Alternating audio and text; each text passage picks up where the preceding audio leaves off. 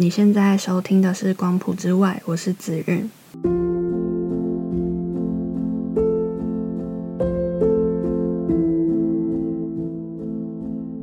光谱之外，每集会邀请一位身边的朋友，包含顺性别、跨性别、酷儿或非二元，我们会在节目里一起聊聊关于社会性别、性别气质、光谱、性向、性别认同，围绕在性别这件事底下所发生的生活日常。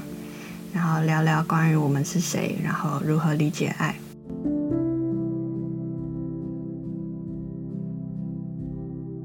同婚通过前跟通过后，真的那个那个情绪都不太一样。嗯嗯，还蛮明显。但我们现在就是比较比较 peace 跟欢欢乐一点。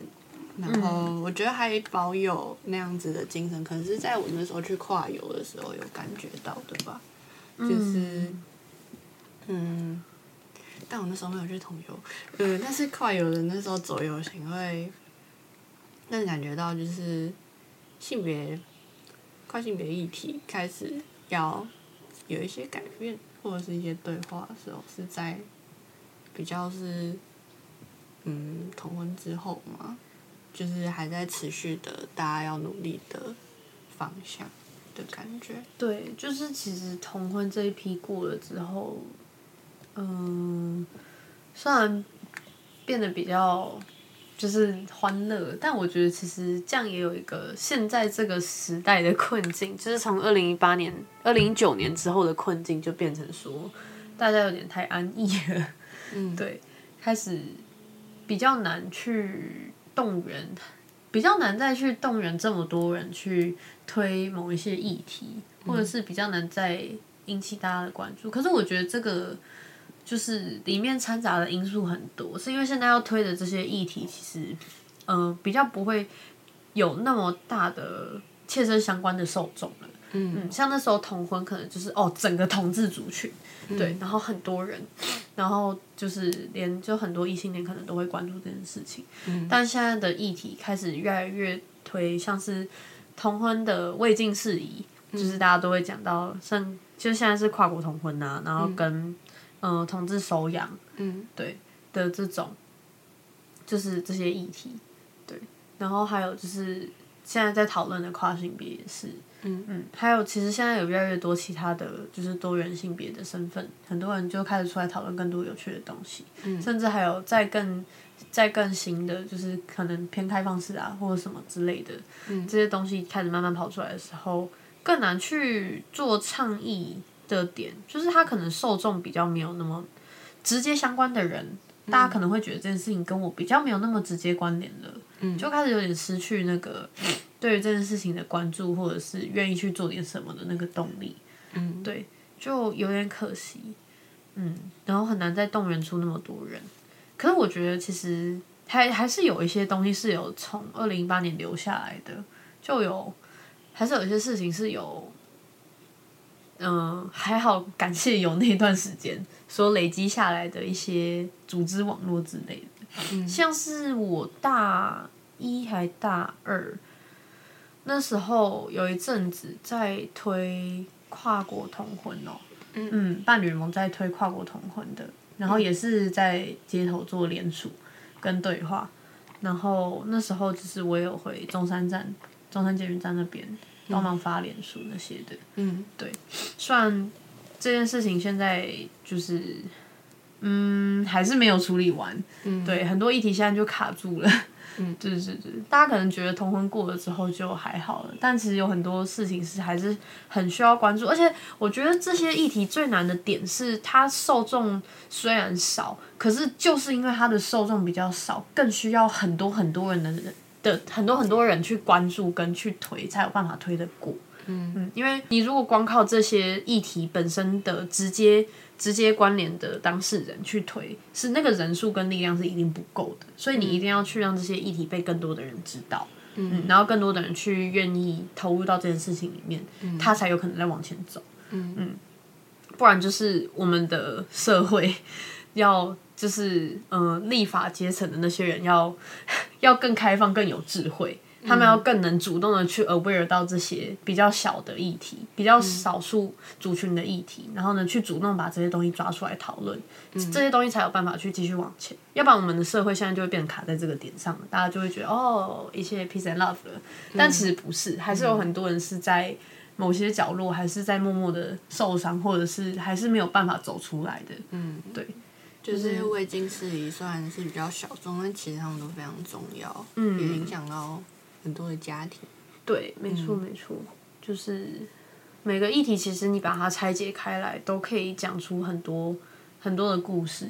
嗯，对，而且也不是，其实我觉得这些东西的本质也跟一开始同运很像。你不能因为这群人是少数，就不去重视他们的权益。嗯，像当初同运也是啊，同志在整个就是。现在的社会环境里面也算是少数，嗯，对，只是就是我们很幸运的，我们虽然是少数，可是我们，嗯，当时在集结的时候，大家的声量够，能量够，力气够，我们是，我们其实，在少数里面，其实那么多的少数族群里面，我们其实整个大的统治权是算多数人。其实是算一个很大的群体，我没有办法做到这样子的推动，但其实还是有很多其他的，而且也不不见得是性少数，不见得是同志，也有还多还有很多就是其他的社会议题也是，就是很多人都都还是正在努力的过程当中，就还是有很多东西很待待进步，嗯，等待去被改变，对，嗯，然后现在的社会就是我们可能，唉。不知道哎，永远都是要等到什么事情、什么重大事件发生了之后，或者是一定要有某个引爆点，或者是大家可能积就是忍耐到某一个程度，又发生什么事情了之后，才会再度去触发，就是大家会再去一起努力做某件事情的那个情绪。但是好像又好像就是还是会有这样子的过程，对啊，就是在一切祥和的时候。要动员那么大的力量去做改变，真的不容易。对啊，就很不容易。而且现在像是我不知道为什么，现在真的很多事情很很容易就被大家遗忘哎。像前阵子不是就有同志在那个便利商店被攻击，嗯，这件事情，就这照理来讲，应该是要在现在这个时代不被大家认同，或者是一定会被大家大肆报道的一个事情。就毕竟我们已经同婚通过了。从二零一九年通过到现在已经二零二三年了哦，也有也有个三四年了。为什么到现在还是会出现这种事情？那就代表其实我们现在社会并没有我们所以为的这么的友善，这么的安全。其实还有很多东西是可以再去做的。嗯，对，嗯，就是，但是为什么这个新闻这么快就消失了？就是很很吊诡的一件事情，你知道吗？对，就是不知道为什么。就现在很很 peace and love 吗？还是那个只是表面呢？就是大家可以去思考一下这件事情哦。对，就是很多啊。还有同文层之外，就是我们两个应该就是在一个大大的同文层里面。对，但我们其实跨出去之后，我们不太知道，就是实际上，或许社会还是有很多没有被改变的。对对对，没错，就是大家可能也可以去思考一下，或者是可以去尝试踏出同文层看看。嗯嗯，对，像现在有很多，其实有一些组织现在开始在试着重新去让大家思考这些事情，或者是跨出同文层去尝试跟社会对话。嗯，只是因为就是现在真的不知道太安逸吗，还是怎样偏偏安逸，尤其是性别圈，可能就大家开始变得比较没有那么那么有量能去实际跟其他人互动哦。而且我觉得还有一件事情是，有很多人在二零一八年之之后其实是有运动伤害的。嗯，对，虽然二零一九年的时候是过了归过了，可是是以一个有点扭曲的方式过的。嗯，对我们还是专法，我们还不是民法。嗯，对。那当时过了的时候，其实大家算开心归开心，可是这个东西还是没有在根本上面有一个就是真真实的平等。嗯，大家好像现在是不是遗忘这件事情了？我们还是专法哦，各位，我们还没有修到民法哦，大家。对，我觉得这个环这个整个氛围好像以为我们修了民法的那个。Hello, everybody. 就算其实现在也有很多说法是说，其实修专法也也不是不好，嗯，对。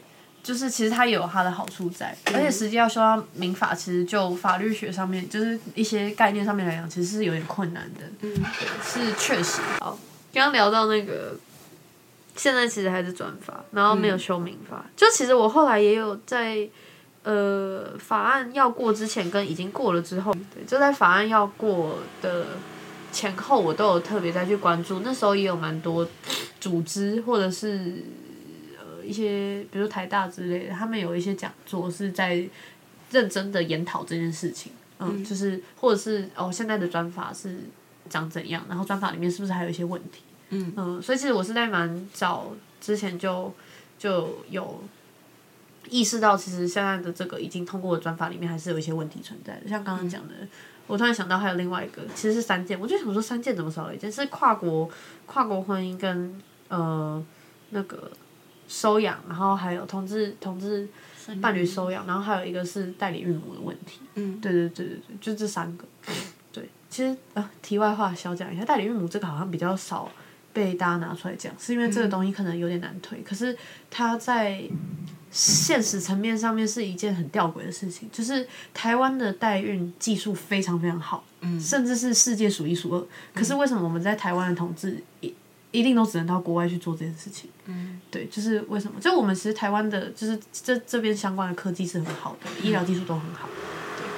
但是就是很可惜，我们现在在台湾想要有孩子的同志，如果你想要有一个自己亲生下来的小孩，你还是需要花大笔大笔的钱去国外去找其他的，就是其他的代孕啊，或者是其他的技术，嗯，才有办法费尽千辛万苦砸了一大堆钱，才有办法带回来一个小孩，嗯嗯，就是。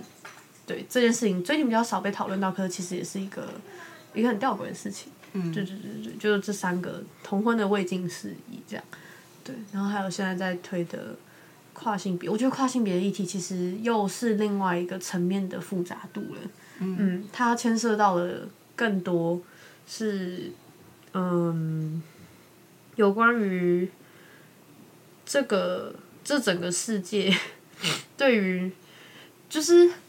唉，要怎么讲啊？就是对于难题的恐惧这件事情，嗯嗯，对于男男性，嗯嗯，生理男性的恐惧，对的这个问题在里面掺杂着，然后这个议题就会变得很复杂，嗯，因为像我觉得，其实，在这些议题里面，我真正会觉得最难讨论跟最无力的是跨性别的议题，嗯。嗯，因为跨性别议题，我自己会觉得说，讨论到最后有一个很根本的问题是，如果那个。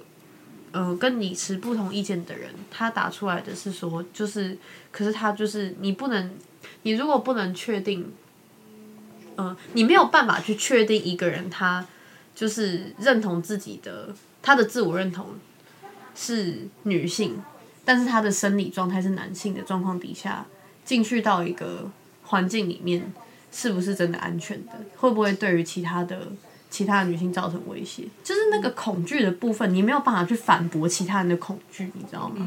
我觉得就是这个是跨性别议题里面最难去去突破的一件事情。太多人现在抓着这个点在反跨、恐跨了，就是这个很很难。反映到的是其实是顺性别生理男生，不要再有机车了，谢谢。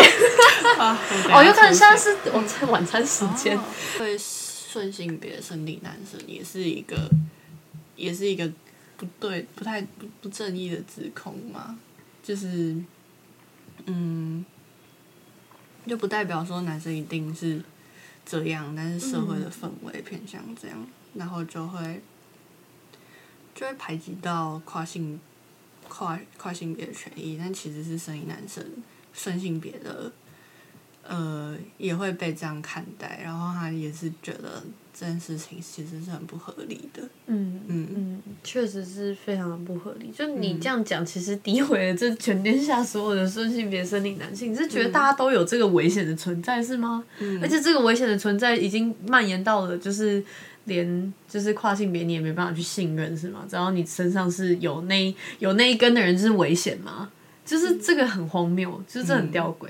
因为其实这些东西、这些议题其实是有突破点可以去突破的。只是当一个人打在你面前的主诉是恐惧这件事情的时候，他变得很难，他变得有点无法沟通，你知道吗？就是你如果一直要抓着这个很不理性的东西去去说的话，那你我真的是完全无法谈。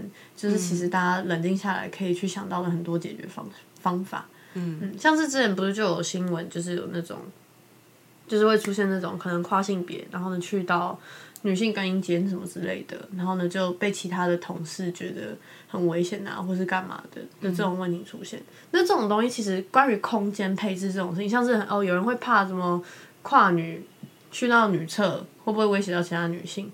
其实这种关于空间配置的问题，从根本上的从根本上的解决方法，就是你要把那个空间都要做独立的、比较安全的设施。嗯，这其实这其实都是有办法解决的，只是太多人会抓着这些恐惧，或者是这些过去可能曾经发生的极少数案例出来一直讲、一直讲、一直讲、一直讲。嗯，对，然后还会渲染这个恐惧。我觉得最可怕的是，因为人是有情绪的动物，人很人很容易被情绪给就是。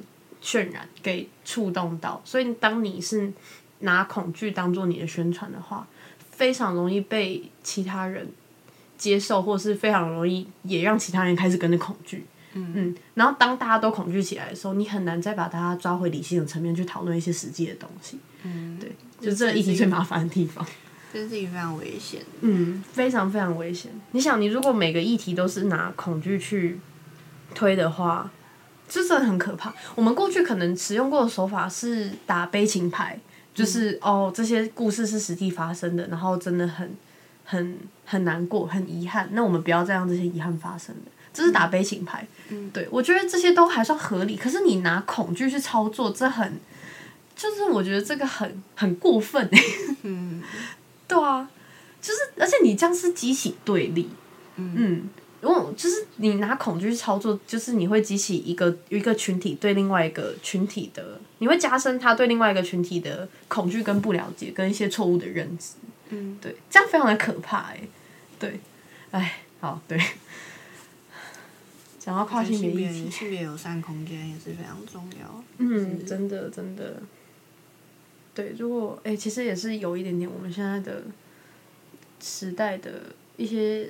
硬体设备有点跟不上我们大家的讨论。嗯 嗯，因为你想，如果现在跨性别这个议题是在一个，嗯，现在大家的空间都已经是性别友善的状态底下出现的话，说不定它可以拿来说嘴的这些可以拿来渲染恐惧的点就没那么多了。就是我们的洗手间，如果是分男厕、女厕跟 o gender 的 restaurant 的话，就是这件事情就不会那么的，就是就不会，就是。因为现在硬体就是通常都还是这种男厕女厕，或者是或者是就是残障厕所，它反而变成一个比较是友善的空间，因为它就是通常不会是男厕或者女厕。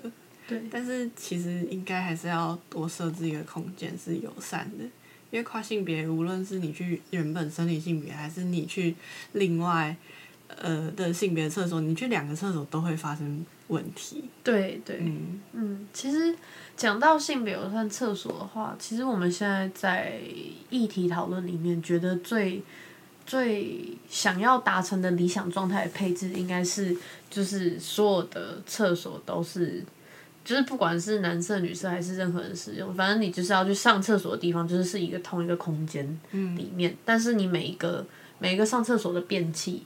都是独立隔间开来的，而且是很安全的那种独立隔间，就是连男生的小便斗都是独立隔间的那种，对。然后你可能每个每一间侧间的外面就是标示说你里面的便器是什么。你这样一眼看过去，哦，我现在需要的是什么东西，我就去哪一件，这样就好了。这样你去厕所里面的时候，就是一方面就不会再分，不会再有任何性别的分分别的问题。一方另一方面就是会非常的安全而且隐私，因为你每个人进去一个空间里面，它就是它就是一个完全完全安全的地方。嗯嗯，不会有被其他人窥探的问题，也不会有其他人就是去呃有办法可以去窥探你的问题。嗯嗯，而且再加上，其实好像。之前有国外的研究指出，其实其实是那种就是性别混合在一起的厕所，反而其实更安全，因为你现在我们现在男厕跟女厕是单独分开的状况，就是大多数都还是只有女生会去女厕嘛。那这样子，其实，在女厕里面如果发生的有男性闯进去的话，就生理的构造，就是体格跟能跟力量去讲的话，其实如果有一个男生在女厕里面对女性不利的话，你现在能够进到女厕里面帮忙的，在那个 moment 能够帮忙的一定都是其他女生。嗯，但你如果是一个混合的侧间的话，你现在其实反而坏人更不，他更不敢做事，因为他这车间里面任何人都有可能在里面，任何人都可以马上出手，第一时间就帮忙。嗯，对，就是其实他可以避免掉很多的问题，但大家好像没有认真去思考过这件事情。嗯，对，或者是大家就会一直在说，很多人都会一直在说什么硬体设备要改很花钱呐，然后很麻烦呐，然后或者是。就是法律要修改很麻烦呐，要花费什么很多的社会资源呐，民众的纳税钱呐之类。可是你这些东西你不去改它的话，这些问题就是无法得到一个解决啊。我们也没有办法去让社会变得更好啊。现在就是卡在这个点上啊。嗯，对，就是这种最根本的所谓的硬体，你如果不跟着我们时代的思维去进步的话，然后那我们就好了，那现在就好，大家都卡在这里啊。嗯，我们就都不要进步啊，都卡住啊，然后莫名其妙事情就一直发生啊，然后每次发生大家都讲一样的话，就没有用，嗯，对吧？对，所以就是真的，真的这些改变其实虽然会大家可能都没有看到看到它背后的脉络，都只看到它表层的麻烦，但其实这些后面都有很多可以去思考的东西。对，嗯，唉，好想在学校推性别友善厕所。嗯，我觉得台大有性别友善厕所真的是还蛮不错的。嗯嗯，那时候刚刚去的时候，因为我嗯我在大大二大三的时候经历过一段性别不安，但他他这个脉络其实有点复杂，但我那时候的性别认同就有点在迷路，或者是在一个非二元的性别认同底下。然后我那时候就是觉得有性别友善空间，真的是给我一个很安全的一个，就是你不会再。嗯，你不在想太多，然后它就是一个，就是一个让你觉得舒适的空间。嗯嗯，然后这件事情，我觉得无论是对跨性别或非二元来说，都是都是友善而且必要的。嗯嗯，真的蛮需要的。嗯，而且就是这些空间。嗯，像我自己的经验，在厕所这个空间，哎，怎么聊到厕所来了？但没关系，算了，你可以这个单独再剪成一集，当然可以，对，超棒。就是就是我之前自己过去的经验，是因为我是一个可能外表上面看起来比较中性打扮的生理女性，所以就是呃，尤其之前头发在剪的更短的时候，就真的去男厕会被别人。会被别人误认为是男生，女厕女厕，然后对对去女厕，对我讲错话，抱歉，对去女厕的时候，然后就会真的碰过几次是那种就是婆婆妈妈那种阿姨啊，或者是那阿妈啊走进来就会就会被你吓到，嗯，他说哎呦。然后呢，就是走，就是以为自己走错，跑出去再看一次，然后再进来。听过一百次这种故事。对啊，真的是有一百万个人碰到这种状况，好不好？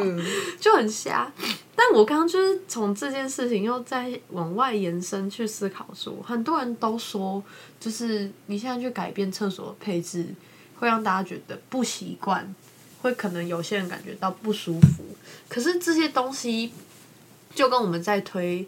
同志的议题一样，一开始大家听到这些议题讨论的时候，不接受的人可能，或者是没有接触过的人，还是会觉得它是一个陌生的、不熟悉的一个未知的东西，还是会觉得不习惯跟不舒服。嗯。可是当你实际法律上面改了之后，大家就会开始理解到，哦，其实事情是可以这样做的，其实是有人有这样子的需求的。嗯。对。那这其实跟厕所是一样，就是那个议题的概念其实是类似的。你如果没有人先去尝试。盖了这样子的厕所，或者是开始去重视这件事情，嗯，大家就没有从来都不会有机会去知道哦，原来其实这样子的厕所配置做得好的话，其实是非常安全的。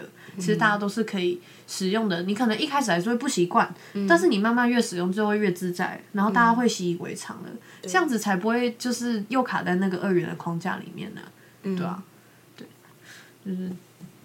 就是很多议题，其实好像归根究底都是你一定要去做出某些改变，就是那些改变不见得是让所有人都满意或所有人都舒适的。嗯嗯，但是但是这些改变就是是有办法，就是让这个社会往前走的。嗯嗯，而且也要你要你一定要开始有些撼动，一定要有什么东西不一样了。嗯嗯，大家才会开始意识到，对，才有办法就是再变得更好。要不然大家就永远都卡在这啊。对。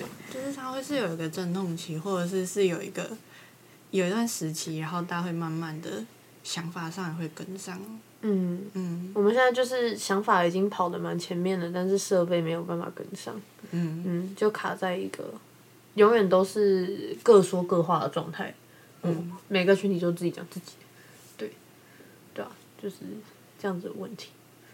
就是你你想要维持现在的安逸的状态，当然是最简单的，但是这样子的话，就永远都不会进步。嗯嗯就是大家的选择。对嗯，没错。你要成为那个安逸的人呢，还是你要尝试去看看做一些不一样的事情？希望之后可以看到这个厕所的诞生。拜托，真的是希望社会需要一点改变，它只是硬体上的，就是对我们需要这个改变。唉太困难了，就是这感觉很看掌握权力的人。嗯，掌握金钱跟权力，没有金钱也是权力的一种，就是掌握权力的人有没有这种意识？嗯，我觉得同婚的通过其实跟现在执政党有很大的，也应该也有一点关系。有嗯，就有也是有关系的。有积极的在推。嗯，没错。但最怕的就是现在这现在就是就是这执政党正在执政当中，大家就会觉得没事了，嗯，对，太放心，太安逸，然后就会听住了。嗯一方面希望改变的发生，但是其实某方面你也知道，改变发生是因为会有一些事件的嗯，的同时，就是我们到底什么时候才可以进步到不用一定要有某些事情去推、才推得动？我们我们有没有办法可以进步到，就是我们可以可以就是多往前跑几步，不要每次都是被某一个可怕的怪物给追上，这个很可怕的事件爆发了之后，我们才会突然惊醒过来，然后呢才会突然开始去做某件事情，可以不要吗？就是我们其实大大家都脑袋里面一定都知道一些概念的。对，其实一定都知道某些更好的做法的，嗯嗯，但因为有一些事情阻挠我们了，我们就不去做了，嗯吗？吗？嗯，对啊，我们就不去做了吗？我们就一定要等到就是真的发生憾事了之后再去做它吗？对，就是我们应该要去阻止那个憾事的发生。对啊，我们不是应该要先预防吗？对吧、而不是每次都是在那边才在事后在那边想办法修补一些什么，弥补一些什么，对啊，对，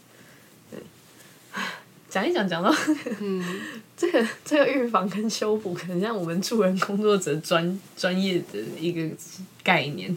对，我们永远都是希望可以预防，嗯就是预防胜于治疗啊。嗯不管是助，就任何的助人工作广义的社工、智商、智商师啊，然后什么，其实医院的治疗也是啊，就一样，大家都一定会希望是预防胜于治疗的嘛。嗯就拜托不要再一定发生了什么再去做了好吗？嗯对对对，我们可以，我们是有办法可以先做的吧，各位，嗯，对吧？事情的发生，那些伤害其实不没有办法完全的被弥平。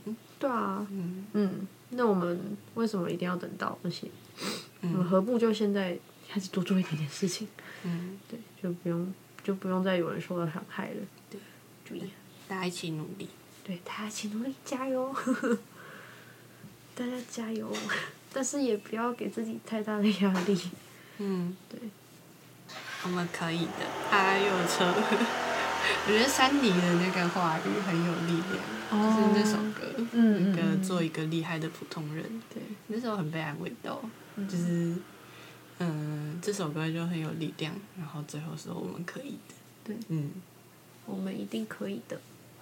只要大家，只要更多人有这样子的意识，有这样子的想法的种子在脑袋里面的话，一定就会有什么东西开始慢慢在改变。嗯。其实现在也还是有东西在改变的，嗯。只是可能它速度比较慢，嗯。嗯，然后需要花更多的能量，那个能量还在慢慢累积当中。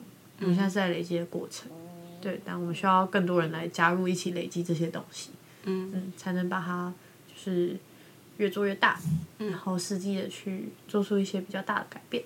嗯，对，没错。怎么聊到这里来了？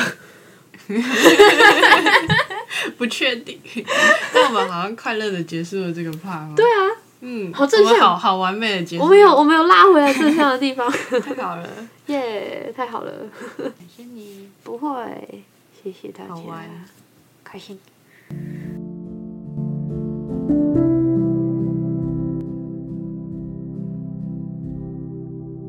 如果你有任何的想法、感想，或者是想要听到的内容，欢迎可以点选资讯栏的读者投书，然后将你的想法寄给我，或者是 IG 的贴文底下留言，我都会看的。